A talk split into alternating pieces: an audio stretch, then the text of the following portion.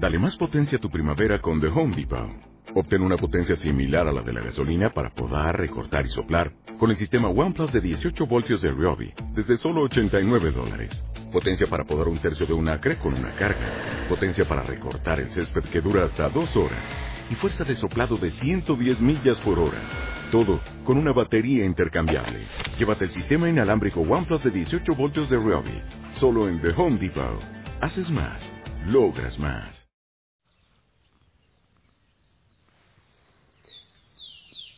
Amadísima familia Osana, muy buen día, que el Señor te bendiga.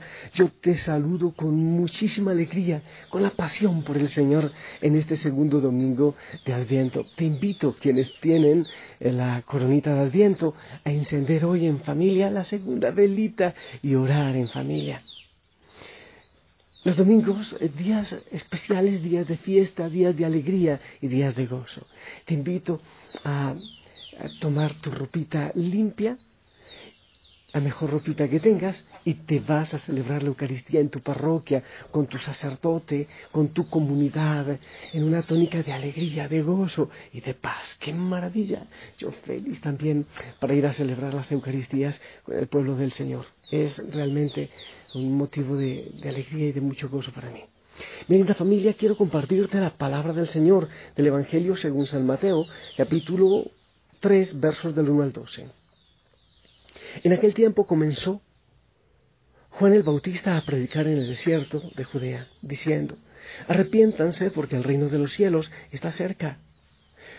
Juan es aquel de quien el profeta Isaías hablaba cuando dijo una voz clama en el desierto, preparen el camino del Señor, enderecen sus senderos. Juan usaba una túnica de pelo de camello, ceñida con un cinturón de cuero, y se alimentaba de saltamontes y de miel silvestre. Acudían a oírlo los habitantes de Jerusalén, de toda Judea y de toda la región cercana al Jordán. Confesaban sus pecados y él los bautizaba en el río. Al ver que muchos fariseos y saduceos iban a que los bautizara, les dijo, raza de víboras, ¿quién les ha dicho que podrán escapar al castigo que les aguarda? Hagan ver con obras su arrepentimiento y no se hagan ilusiones pensando que tienen por padre a Abraham, porque yo les aseguro que hasta de esas piedras puede Dios sacar hijos de Abraham. Ya el hacha está puesta a la raíz de los árboles y todo árbol que no da fruto será cortado y arrojado al fuego. Yo les bautizo con agua en señal de que ustedes se han arrepentido, pero el que viene después de mí es más fuerte que yo y yo ni siquiera soy digno de quitarle las sandalias.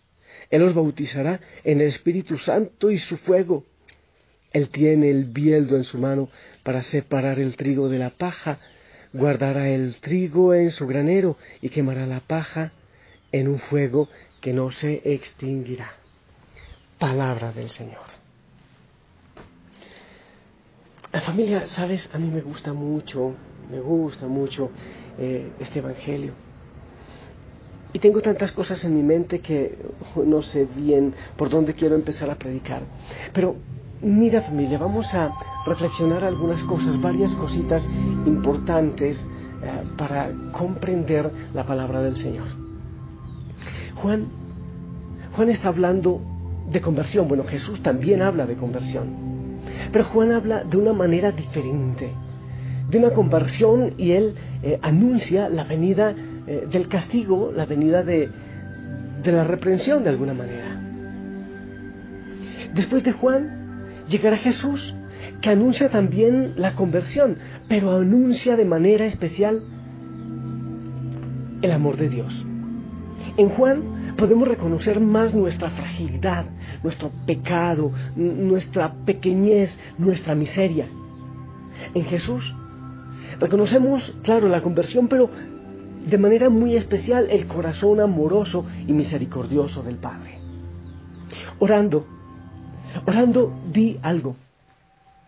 En la cruz de Cristo, mejor dicho, en Cristo en la cruz, encontramos las dos cosas. La miseria del pecado que es capaz de crucificar al Hijo de Dios.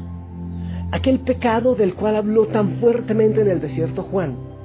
Pero en la cruz encontramos la grandeza, la grandeza del corazón de Dios que entrega a su Hijo, si es necesario hasta la muerte en cruz, para tu salvación y para mi salvación. En la cruz, como que se unen los dos corazones. El corazón muchas veces miserable del ser humano, que es capaz de matar incluso a su Dios. Y el corazón gigantesco, profundo, el abismo de amor y de misericordia del Señor, de Dios, que entrega a su Hijo para salvarnos. Un abismo de miseria y un abismo de misericordia se unen en la cruz. El que anuncia en el desierto Juan y el que después anunciará también Jesús. ¿No te parece realmente precioso eso? Se unen dos corazones. Pero el corazón de Dios, Él nos lo abre en la cruz. Él abre su corazón al ser abierto el costado de su Hijo en la cruz. Ahí podemos conocer mucho de la grandeza del amor, la grandeza del amor de Dios por nosotros, pero nuestro corazón, Dios lo conoce, pero a ese tenemos acceso nosotros, a nuestro corazón. Somos nosotros los que lo debemos escrutar. Somos nosotros quienes debemos en este momento, en este tiempo de adviento, escrutar, hurgar nuestro corazón para descubrir cuáles son las miserias que hay en él. El de Dios lo vemos en la cruz. El nuestro lo vemos en nuestros pechos y en nuestras actitudes, en nuestra vida. Pero también, también este Evangelio me ha llevado a algo. Van los fariseos a bautizarse y, Juan les dice raza de víboras y los trata mal. ¿Quién dijo que ustedes van a ser perdonados? Raza de víboras.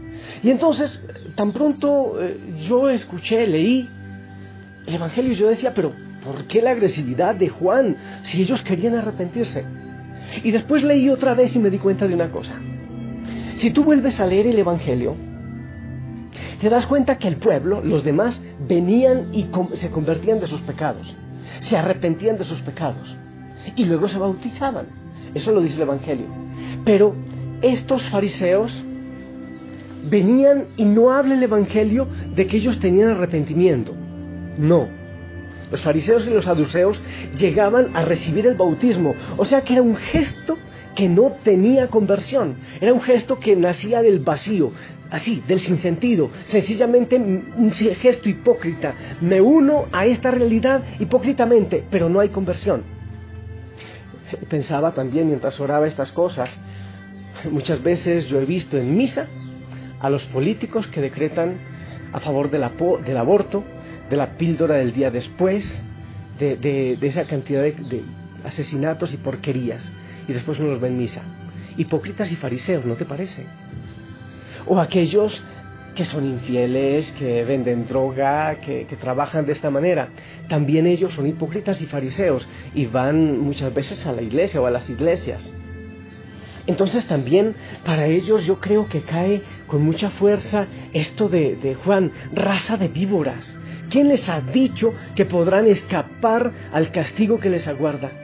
Hagan ver con obra su arrepentimiento y no se hagan ilusiones pensando que tienen por padre Abraham. Hagan ver con obras su arrepentimiento, dice la palabra del Señor.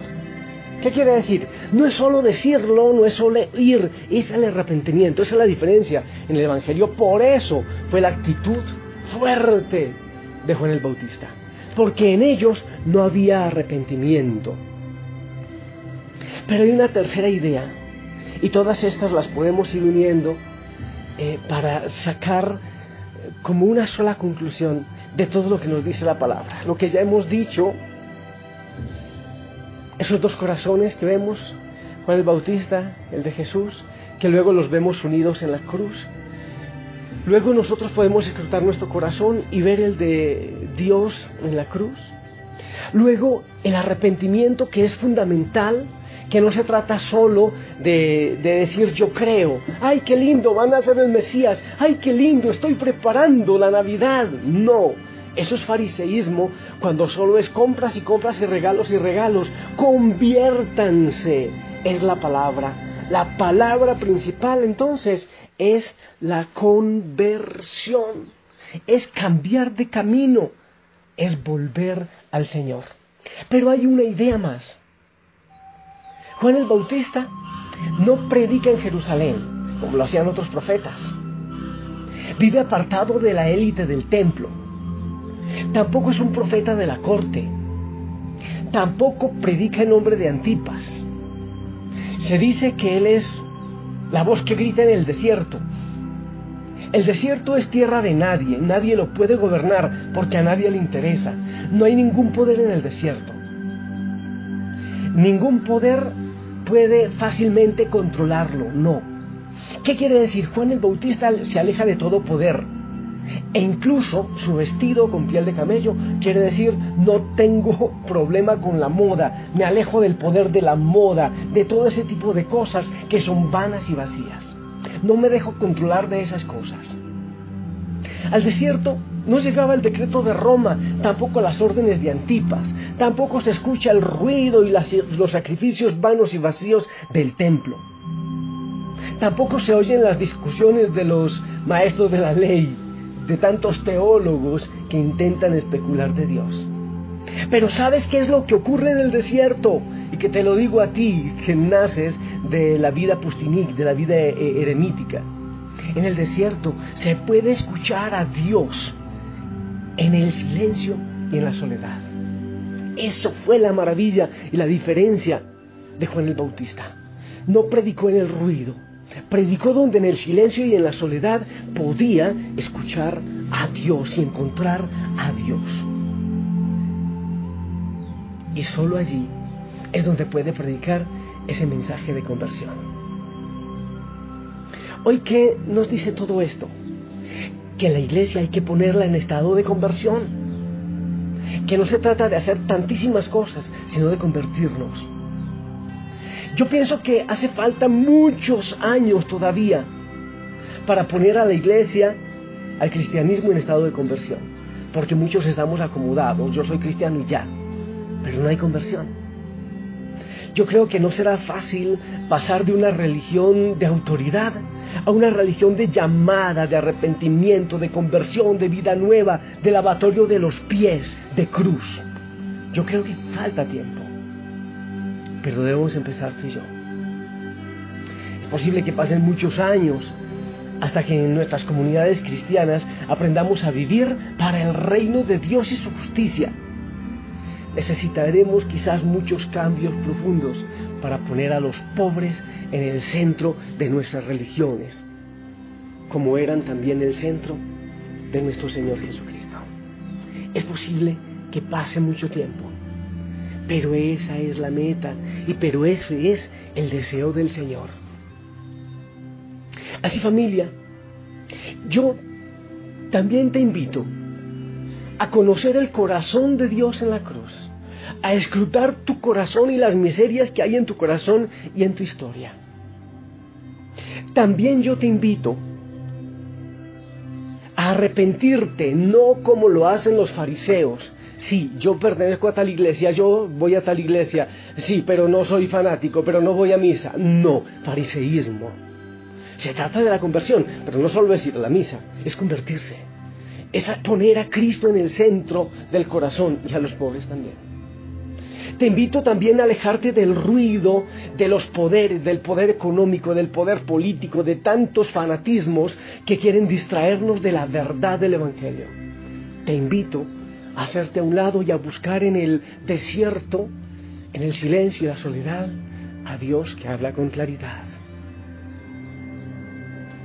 Te invito a buscar en tu vida la conversión y volver al Señor y preparar el camino para el Salvador. De eso se trata. Si no, seremos como los fariseos, los saduceos, los que iban solo por el rito y no por la conversión. La tarea no es fácil, pero creo que el Evangelio hoy nos la deja clara. Y yo creo que debemos empezar por decirle al Señor, perdónanos. porque ni siquiera hemos entendido. Perdónanos, Señor, porque también nosotros muchas veces hemos sido cristianos fariseos de templo. Perdónanos porque no hemos puesto nuestros ojos en tu corazón y porque no hemos escrutado el nuestro y porque no hemos puesto a los pobres en el centro como tú. Perdónanos porque han pasado muchos advientos y Navidad nuestro corazón sigue muchas veces farisaico, egoísta, sin conversión, sin amor, sin perdón, sin opciones radicales. Perdón Señor, porque cuando miramos a la cruz, no sé qué vemos, porque pocas veces te vemos o vemos ahí con tu pecho abierto, el corazón abierto del Padre, que lo único que quiere es buscarnos y amarnos y darnos una vida nueva y libre de tantos poderes. Perdón,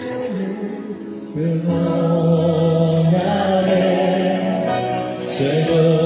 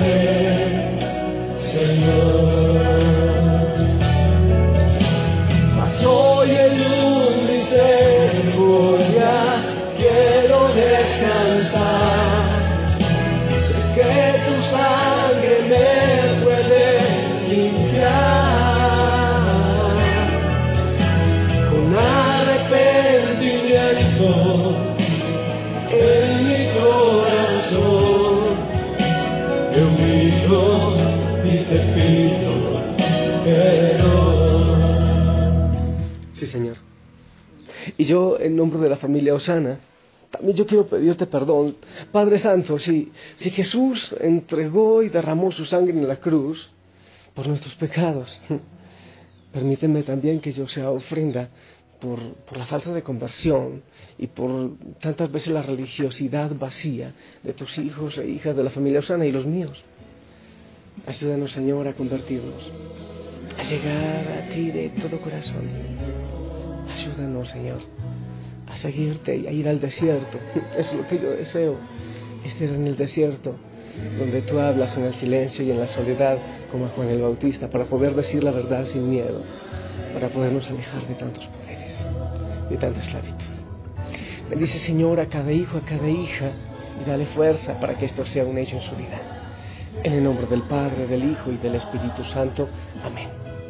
Espero también tu bendición.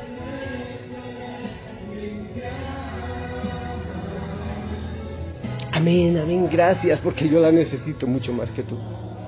Te pido que sonrías, que te goces en el Señor, que te dejes abrazar por Él y si Él lo permite nos escuchamos eh, hoy para seguirnos cristificando. Mi familia, dos cositas, no te olvides, los que están en Quito, donaciones de caramelitos y galletas para los niños. Necesitamos 1.600, 1.700 fundas para los niños más pobres. Con Maggie Cardoso al 0999085986. No te olvides también, si vives en Quito, los roperos de los pobres. Dios les bendiga, les amo en el amor del Señor. Hasta siempre. Me humillo y te pido perdón. Todo corazón. Me humillo y te pido perdón. Sí, Jesús. Me humillo y te pido perdón.